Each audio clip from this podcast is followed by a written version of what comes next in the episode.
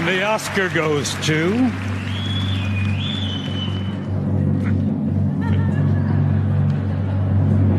The Shape of Water. Guillermo del Toro and J. Miles Dale produces. The Shape of Water has 13 Academy Award nominations this year, winning four Oscars tonight for production design, music original score, directing, and best picture.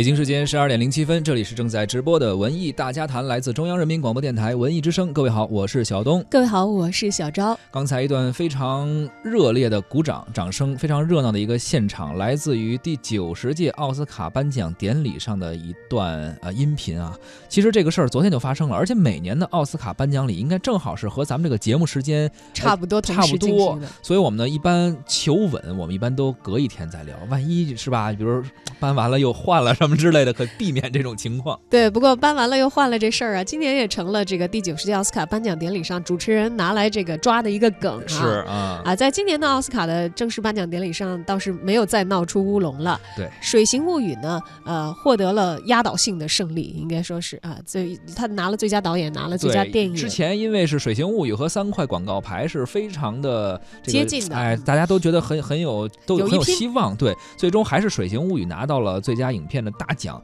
同时也获得获得了包括你刚说的导演，还有最佳艺术指导，包括最佳原创配乐，一共是得了四个奖杯，应该算是本届颁奖礼上的最大赢家了。弗兰西斯·麦克多蒙德则凭借电影《三块广告牌》获得了最佳女主角奖，这是麦克多蒙德第五次提名奥斯卡，而且是第二次获奖了。那加里奥德曼呢，也凭借《至暗时刻》当中的精彩表演，树立了一个大荧幕上的新的丘吉尔形象啊，获得了最佳的男主角奖，这是他第二次获得提名，也是第一次获奖。除此之外呢，备受中国观众喜爱的好莱坞导演诺兰，他的新作《敦刻尔克》也是凭借着八项提名，成为了本届奥斯卡的焦点，而最最后呢，敦刻尔克拿下了最佳剪辑、最佳音效剪辑，还有最佳音响效果这样的奖项，也是见证了奥斯卡对于诺兰影片在技术层面的高度认可。其实今年的奥斯卡奖，咱们中国的观众真的是有的可聊啊！在获奖的影片当中，都有不止一部是在咱们国家的商业院线进行过公映的，或者就是即将马上就要上映的。所以说，中国观众应该说是非常有眼福了。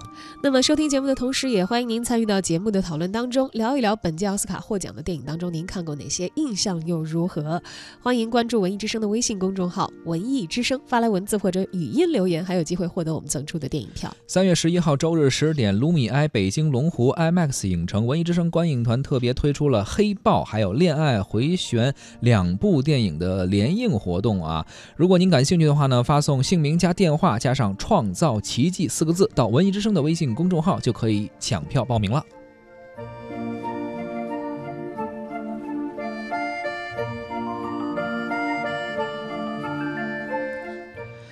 水形物语》这是这一次第九十届奥斯卡颁奖礼上的最大赢家。我们先了解一下这部影片的情节吧。其实之前包括说到的三块广告牌，很多包括《Coco》这个《寻梦环游记》，我们都看过了。但是这部电影应该是过些天才会上映。这个影片的情节设定是在上世纪六十年代冷战时期的美国，讲述了一名在政府秘密实验室工作的女清洁工与一个被关押的人形两栖怪兽在长期接触中产生感情，并且帮。帮助这个怪兽逃出去的故事。这部电影呢，本月十六号就会在中国上映了。相较于往年的最佳影片迟迟不能够引进国内啊，今年的这个商业片院线的动作可以说是非常之快了。是三块广告牌呢，从三月二号就已经在艺术院线的联盟上映了，而且上座率是非常之高啊。赶上这两天颁奖，很多人是赶在颁奖之前的两天就已经去看了一看三块广告牌的真容。嗯，那么在全国艺术院线的六千多块银幕上，排片不足百分之一的情况下，据说。说三块广告牌的票房占比可以达到百分之二以上，上座率也是非常可观的。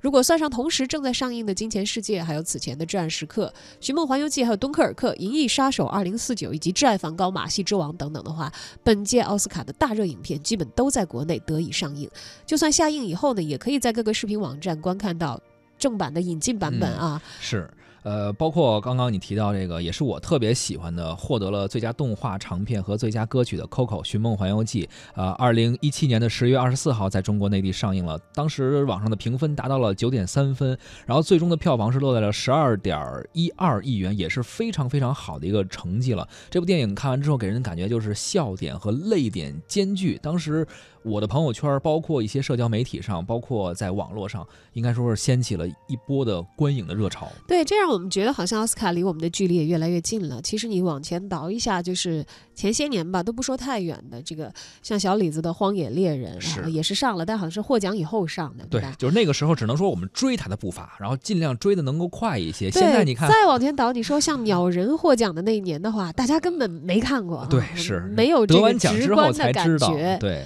那么今年呢，国内网友的参与度和话题度也都非常之高。也正是因为随着中国内地电影市场的快速成长，奥斯卡的获奖电影和内地的大荧幕呢，也逐渐实现了无缝对接。不过这两年呢，奥斯卡影片引进提速，很多电影大家已经看过或者即将看到，讨论起来的时候也是更加有参与感。很有参与感啊。刚刚提到的大部分电影，其实我们文艺大家谈的节目中，应该有很多也都讨论过、聊过啊。而对于今年奥斯卡奖项的归属，我们请出这一年当中也是为大家推荐过、介绍过很多精彩电影的石俊老师，看看他是怎么说的。各位听众，大家好，我是上海戏剧学院的石俊，非常高兴啊，和大家聊一聊我们刚刚颁出的这个这一届奥斯卡的这个奖。呃，这一届奥斯卡奖呢，按道理届数来讲呢是第九十届啊，在中国人这个传统当中啊，这个逢十啊，实际上是一个大的一个纪纪念的这样一个日子。但是我觉得呢，这次的这个整个的奥斯卡的这个奖项而言，或者影片而言的整体质量，我觉得还是一个小年啊。为什么这么说呢？因为我们看一下啊，首先来讲呢，它没有一个大赢家啊。待会儿我们来仔细分析一些片子啊，呃，它没有一部非常大的制作啊，而且我感觉呢，今年的这些作品来讲啊，我们从若干年以后的这个电影史回顾来讲呢，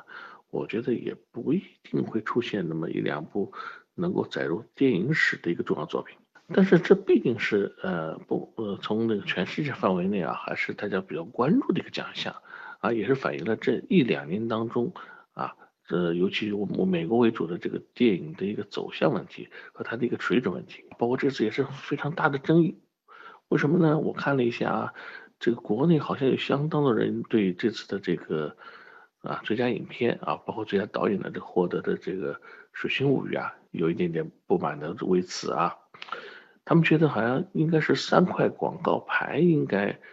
好像更应该得到更这这这些奖项哈，或者最少不应该输给这个片子吧。呃，我个人认为呢，首先来讲，作为奥斯卡来讲呢，这几部片子其实评价来讲并没有一个太大的偏颇啊，而且作为奥斯卡奖来讲呢，它的评审方式啊，我们其实还是应该有所了解，它是一种就是叫会员评审制的方式啊。什么意思呢？就是说，他这个奥斯卡，他实际上奥斯卡奖全称其实是奥斯卡技电影技术委员会啊。这个委员会呢，其实它是一个有几百人的这样一个会员制，所以到最后呢，他们其实每个人都写出他们的心目当中的这些奖项和片子啊，当然有可给出一个大致范围。那么也就造成一个什么呢？首先，它不会报大冷门，因为它不像我们像像上海电影节这样的，可能是七人啊或者九个人的评委制，啊，在这个评委制当中，一旦有两三个评委的这个评这个审美的嗜好有所变化以后呢，可能容易爆出大冷门。所以，首先它这个它的评选啊，大冷门其实并不会有，啊，还是反映了在这个学会当中大多数人一致。所以，我们在看这个最佳影片《水星物语》。就就像奥斯卡讲那个主持人有有说一句话说，哎呀，其实现在我们对男性有点惧怕了啊，所以女性跟跟跟怪物了一回。这表达了其实现在啊，在西方女性的一种不安全感啊。我们知道，在美国在去年发生了，不管是娱乐圈也好，还是体育界也好，发生了很多啊这个关于女性的反性骚扰的或者是类似的一种事件，所以。落实到这样一个作品当中啊，其实寄托了他们当时现在人那种美好的愿望，所以最后啊，在得票上概括了以撕裂美国社会啊，强化了一些某些对峙的、直面对峙的这样一部这个三块广告牌的这样一个作品。那么第二个也是大家为这个有点埋不平的这个三块广告牌啊。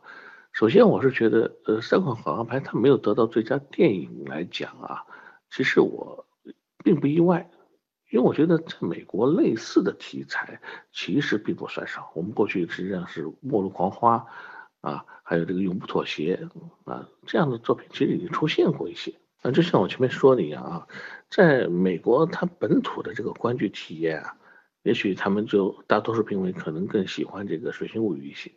啊，但是在我们国家，我们知道，在我们国家呢，目前来讲，这个纯商业大片有些过多了，有些过多了，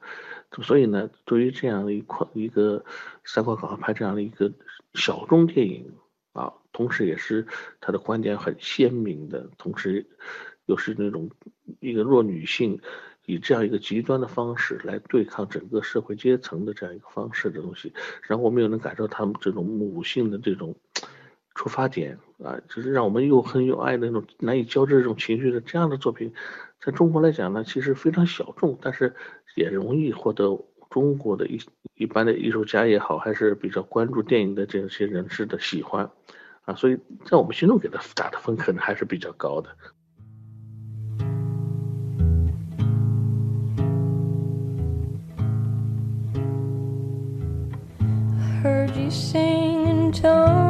silver.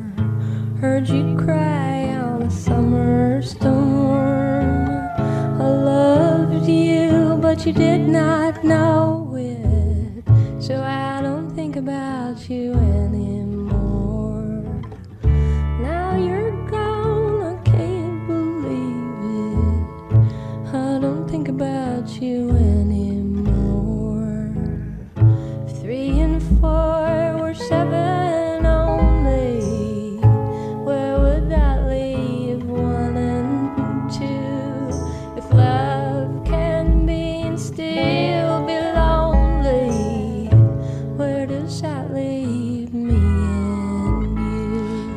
正在收听的是《文艺之声·文艺大家谈》，今天咱们聊到的是第九十届奥斯卡的颁奖结果啊。刚刚也听到了石俊老师给我们进行了一些解读，而其实昨天最佳影片揭晓的时候啊，很多中国影迷呃，当然这个事儿是众口难调，很多人就是说，哎，这个《水形物语》哪儿好了？我觉得就不如这个三块广告牌啊，很多人感到不服、不满意。很多人认为说《水形物语》就是一个老套的一个奇幻童话爱情故事，缺乏思想深度，比不上三块广告牌。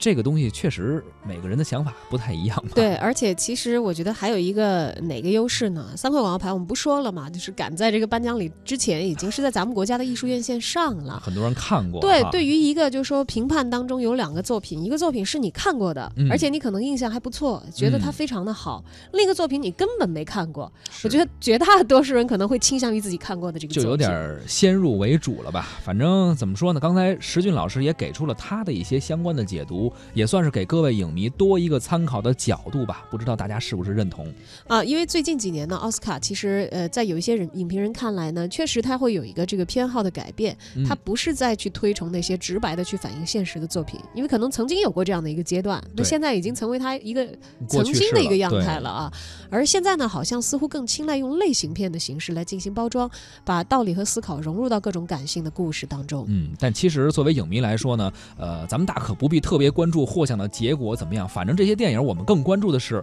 我们是否已经看过了，我们自己感受如何，或者未来我们是不是能够看到，以及这些电影带给我们的乐趣也好啊，或者带给我们的一些思考有哪些？那么除了争议最大的这两部电影以外，其实今年的奥斯卡中呢，我们还会看到很多好的电影。我们继续请出石俊老师来给我们做一些推荐。那么再说说其他的，我觉得二二线的这个获奖来讲，我觉得是有三部作品啊，可能。大家需要比较注意的啊，一个呢是这个最佳男主角的归属啊，这其实非常重要的一个一个奖项。那么这次呢是给了这个《至暗时刻》啊，《至暗时刻》这个也就扮演丘吉尔的这个男主角啊。那么大家想想，这其实也是有迹可循的。我记得好像前几届有一个片子还颁给了那个女王的那个女主角啊，包括好像也那个梅什普扮演的这个撒切夫人也曾曾经得过这类似的奖项。啊，因为刻画这样的历史人物看上去是简单的，但是从外形到内在啊，能够深度挖掘，也是一个非常不容易的一个难难关的东西。第二呢，还有一个片子啊，虽然没得到特别好的奖项啊，就是《敦刻尔克》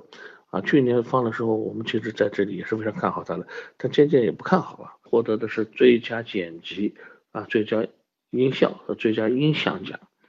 啊，这可能是。呃，剪辑奖是个中等奖，其他两个都是小奖，也说明什么呢？这个作品可能在艺术构思上面还是非常精到的、巧妙的，但是在整体的这个这个表达上面，可能还不是最到那种水准的啊啊！另外呢，奥斯卡奖我觉得其实还有两个奖项一直被我们忽略的，其实也是非常重要的奖项，就是那个剧本奖。首先，奥斯卡它这个剧本奖有两个，第一个是它这个最佳原创剧本奖，啊，这次这个原创剧本奖的获得是是这个《逃出绝命镇》啊，他们这个剧本写的也是非常的有意思，它也包括了一些对有色人种的一些反应啊。第二个呃改编剧本奖，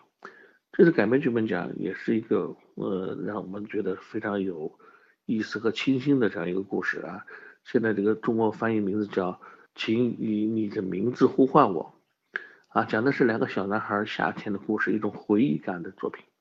啊，在这个表达当中，虽然这个故事情节不是那么强烈，啊，没有那个逃出绝命镇那么强烈，但是他那种情感表达是那种迷恋的、爱慕的和不舍的这种情感，啊，当然有点像前前些年这个李安导演的这个断臂山的感觉啊。那么还有呢，这次的那个最佳动画片和最佳的这个歌曲的获得者，就是我们前不久还介介绍过的这个啊《寻梦环游记》。那么对过对于我们中国的电影电影观众来讲啊，我觉得今年其实是一个比较有福气的一年。我们和这个奥斯卡是越来越越近了。我们可能嗯看到的已经是相当多的奥斯卡的最新电影了，但是也会有我们的评判，但但是也不要太在乎。最后谁得奖谁不得奖？因为这把衡量电影好坏的尺子啊，其实是在个人心中的啊。比如说我刚才就说了，在我们这里啊，可能这有些片子是非常震撼的啊，但是这样的作品可能在当下的美国其实也不是那么先见啊。相反，美国他们最近可能在这个两性问题上等等，包括对女性的这种认识上和强化的东西啊，可能我们现在也不是那么那么切切的感受到。另外呢，评奖也是有一定的偶然因素。虽然我说这个奥斯卡的评委比较多，但是你要想到，它还是局限在美国的这个西部啊，包括它是局限在一群电影人当中啊。那么在这里啊，我也说了，我们每次奥斯卡好像都是很热闹，但热闹之后，也许十天二十天以后，呃，最终的好电影，不管它得不得奖，还会在我们的脑海当中留在电影史上。这里一个很有意思的啊。就是说，文化和文化之间，电影文化虽然有相通的地方，但是我们还是要找到我们属于我们自己的这个电影文化的东西，啊，才是历代世界之艺术之灵的这样的一个东西。好，谢谢大家，今天先分享到这里。Remember me, though I have to say goodbye. Remember me, don't let it make you cry. For even if I'm far away, I hold you in my heart. I sing a secret song to you each night we are apart. Remember me,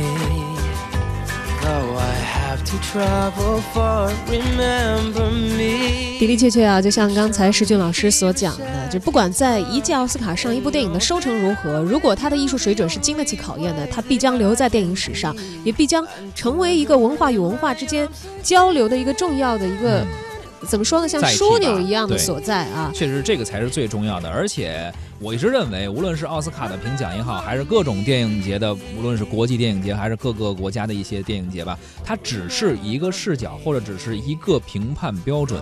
呃每个人心中都会有自己的一把尺子，有自己心中的一杆秤。你喜欢的就是你喜欢的，其实就够了，不一定非得去关注他得没得奖哈。哎，而刚才石俊老师所讲到的那些具有强烈的这个文化色彩，尤其是这个让大家觉得呃不了解的陌生的文化，借由这部电影为我们所了解到的话，其实我们从今年得奖的最佳动画长片当中就可以看得出来。嗯，《寻梦环游记》有非常鲜明的这个墨西哥的文化特点啊。他的导演呢，里昂克里奇也说了，说感谢墨西哥，没有你们特殊的文化和传统呢，就不会有这部电影。身处社会边缘的人们理应获得归属感。而制片人达拉安德森则表示呢，说这部电影是一个最好的证明，艺术可以改变这个世界，让所有的人连接在一起。只有身处一个世界，所有人才可以听到彼此的声音，才能够做到这一点。而该片的主题曲，我们现在所听到的《Remember Me》也获得了最佳原创歌曲奖。大家如果昨天观看了奥斯卡颁奖典礼的现场视频的话，也会知道，舞台在这个唱这首歌的部分的时候，也还原了电影当中的部分的场景。确实是这部电影真的，呃，从选择这样一个音乐的题材，而且我看他这个电影拍的非常细，包括里边很多那个小孩弹吉他的镜头啊，这个真的是非常细致，包括一些神态、一些动作和那个指法，这都真得完全是正确的。哎，懂音乐的人，你才能够去做做这样一部动画片。但其实这只是技术层面，它实际上真正是思想上、精神上传递给人们的是一个有大爱的，是一个普世的这样一种价值。所以可能很多人会从中得到共鸣。而刚刚说到的是艺术上，其实技术上这次得了包括最佳剪辑、最佳音效，还有最佳音响效果的，呃，最佳音效剪辑和最佳音响效果的《敦刻尔克》，也是证明了就是技术和艺术这种两种理念相结合的一种登峰造极。这个洛南。